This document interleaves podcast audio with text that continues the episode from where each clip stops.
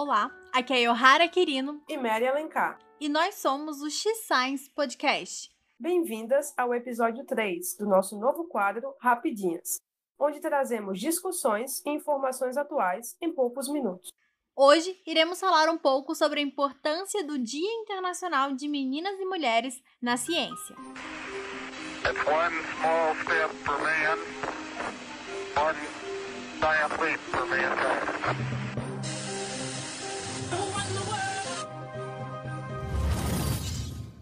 Datas comemorativas trazem uma infinidade de sentimentos. Por exemplo, o Natal, o Carnaval são ligadas à comemoração, união e alegria. Mas essas datas também têm como finalidade reforçar um conhecimento ou até mesmo gerar reflexões sobre determinada questão. Em 11 de fevereiro é comemorado o Dia Internacional das Mulheres e Meninas na Ciência. Essa data foi criada em 2015 pela Unesco e pela ONU. Mas qual a importância dessa data e qual o seu papel? Não há mulheres no programa de treinamento para engenheiros.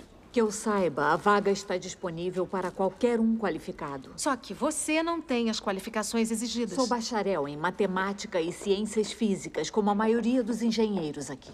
Mas agora exigem cursos avançados de extensão na Universidade de Virgínia.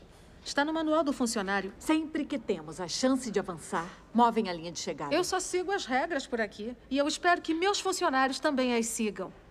Não há circunstâncias especiais para ninguém devem agradecer por terem um emprego. Esse áudio foi retirado do filme Estrelas Além do Tempo, que conta a história de três mulheres cientistas negras integrantes da equipe da missão espacial, que permitiu a ida do primeiro homem à Lua em 1960, nos Estados Unidos. O filme é baseado em histórias e mostra a luta dessas mulheres por reconhecimento profissional e respeito. Nós, mulheres, fomos excluídas durante décadas da educação formal e, consequentemente, do nosso acesso à ciência. Inicialmente, usavam justificativas embasadas em, abre aspas, ciência, de que as mulheres eram menos inteligentes do que os homens. Que não eram boas em ciências exatas, como matemática e física, e que foram feitas para cuidar dos filhos e da casa. Até hoje, temos maiores cargas de trabalho doméstico e cuidados com familiares, o que nos deixa em desvantagem na carreira de cientista. Esse estereótipo é reforçado desde pequenas, quando brincamos apenas de boneca e casinha,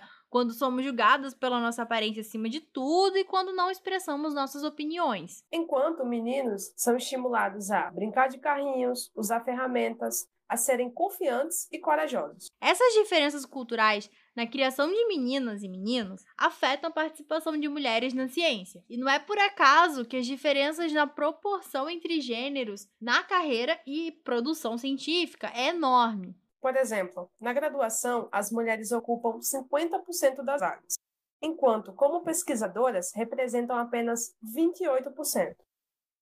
Homens publicam mais artigos e são mais citados, e durante a pandemia a sua produtividade aumentou em 50%, enquanto a das mulheres vem caindo. Apesar de recentemente estar aumentando o número de mulheres na ciência, ainda existe um longo caminho a ser percorrido. Precisamos aprender a lidar com vários desafios, como o tabu da menstruação, que afasta milhares de meninas das escolas, até a licença maternidade e o prejuízo na carreira científica das mulheres. Mas nem tudo são espinhos.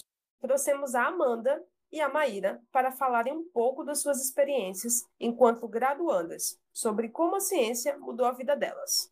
É muito interessante a forma como a ciência mudou minha vida, porque quando menina eu sempre fui calada, quieta, conformada, sabe? E a ciência me ensinou a ser essa pessoa teimosa, curiosa, cheia de perguntas. E eu também vejo que nós mulheres fomos e somos ainda, né, excluídas historicamente da produção científica, então é muito importante para mim ocupar esse espaço e sentir que eu estou contribuindo para uma mudança. É, ser mulher e fazer ciência pode ser revolucionário. Bom, eu sempre tive vontade de entender melhor a natureza e aprender coisas novas, mas nunca me vi como cientista.